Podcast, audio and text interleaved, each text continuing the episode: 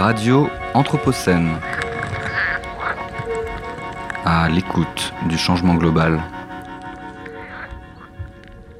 Et c'est à Valérie Didier de prendre place euh, derrière le micro pour un Cultura dédié à Venise et à sa biennale d'architecture. Pardon. Valérie, c'est à toi. Mais oui, oui, oui, je reviens toujours à mes amours comme euh, tout le monde, je le pense. Donc en effet, Venise recentre le monde. Évidemment, je suis allée à Venise cet été. Mon tour de l'Adriatique, ma parenthèse euh, estivale a débuté par cette euh, ville-monde, cette ville sans sol hein, qui lutte contre une montée inexorable, excusez-moi, des eaux, cette ville où l'architecture est reine. Je suis bien entendu venue pour la 18e édition de la Biennale d'architecture de Venise. À chaque fois que j'aborde la lagune, un, un mirage s'offre à moi, le Teatro del Mondo, qu'Aldo Rossi a réalisé pour la première édition de la Biennale d'architecture en 1980, dirigée par Paolo Portoghesi et intitulée La présence du passé. L'idée magnifique de ce théâtre vénitien vient des constructions flottantes de scènes éphémères sur le bassin, le bassin Saint-Marc au XVIe siècle. Ce théâtre s'imposera mondialement comme une icône. 43 ans plus tard, c'est probablement cette structure flottante éminemment vénitienne qui résisterait le mieux aux forces en présence.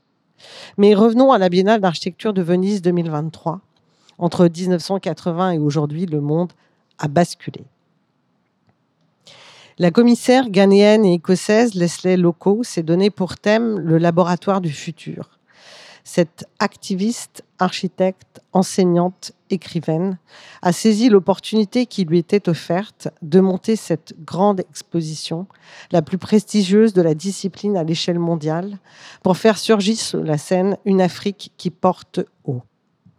Elle rétablit le déséquilibre fondamental d'une histoire de l'architecture occidentale-centrée sur les 89 praticiens invités à présenter leur travail dans le pavillon central des Giardini et à l'Arsenal.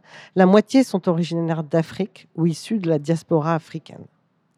Aux côtés des stars internationales David Adjaye et Diabedo Francis Kéré, l'équipe française formée par Myriam Chabani et John Edon présente un tapis figurant un espace diasporique pour aider à comprendre les continuités domestiques et spatiales que fabriquent les déplacements d'objets et d'usages par-delà les frontières au fil des migrations de trois générations de femmes entre la France et l'Algérie.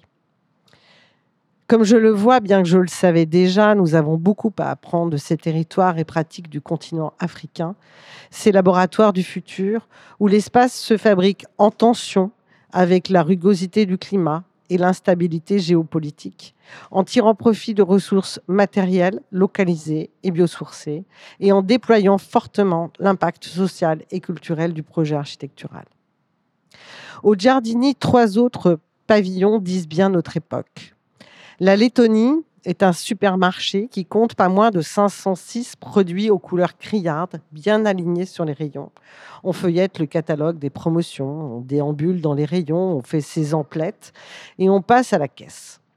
Ils disent le jetable, le standard, l'obsolescence programmée, la production insensée d'artefacts, la surconsommation et en creux, la poubelle, les déchets dont on ne sait quoi faire. L'Allemagne est un grand magasin de matériaux les commissaires ont réutilisé des vestiges d'une quarantaine de pavillons de la Biennale d'art de Venise 2022. Collectés et répertoriés, les matériaux normalement destinés à la déchetterie entament une renaissance pour réparer et moderniser différents lieux et bâtiments à Venise. Intitulé Ouvert pour maintenance, le pavillon interroge la notion d'entretien pour promouvoir une nouvelle culture du bâtiment. En sus, les visiteurs disposent d'un atelier qui témoigne du processus de réemploi et d'une plateforme en ligne qui offre la vente au détail. Enfin, le pavillon belge, pour lequel l'agence Bento et la philosophe Vinciane Després explorent le rapport entre l'architecture et les ressources. Face à l'urgence de bâtir autrement, l'équipe développe de nouveaux matériaux de construction naturelle issus du vivant dans la salle centrale, centrale, il scénarise des panneaux de mycélium, cette partie végétative des champignons, placés dans une très élégante structure en bois, très légère. Le sol est fabriqué à partir de terres crues provenant de déblais. Mycélium, bois et terre viennent du territoire bruxellois, illustrant la nécessité absolue de promouvoir l'approvisionnement local. En bref, ils nourrissent impossible. Le développement de nouvelles filières plus vertueuses est à portée de nos mains. Cette année à Venise, les architectes ont accepté de naviguer en eau trouble et c'est juste une attitude formidable, même si certains regretteront que de solutions constructives clés en main ne soient pas plus présentes. Oui, les architectes sont bien détenteurs d'une culture constructive, mais il est une urgence, celle de poser les crayons, de rebattre toutes les cartes à partir de, des enjeux à relever. Courez-y, c'est jusqu'au 26 novembre et je le rappelle, c'est à Venise. Radio Anthropocène, à l'écoute du changement global.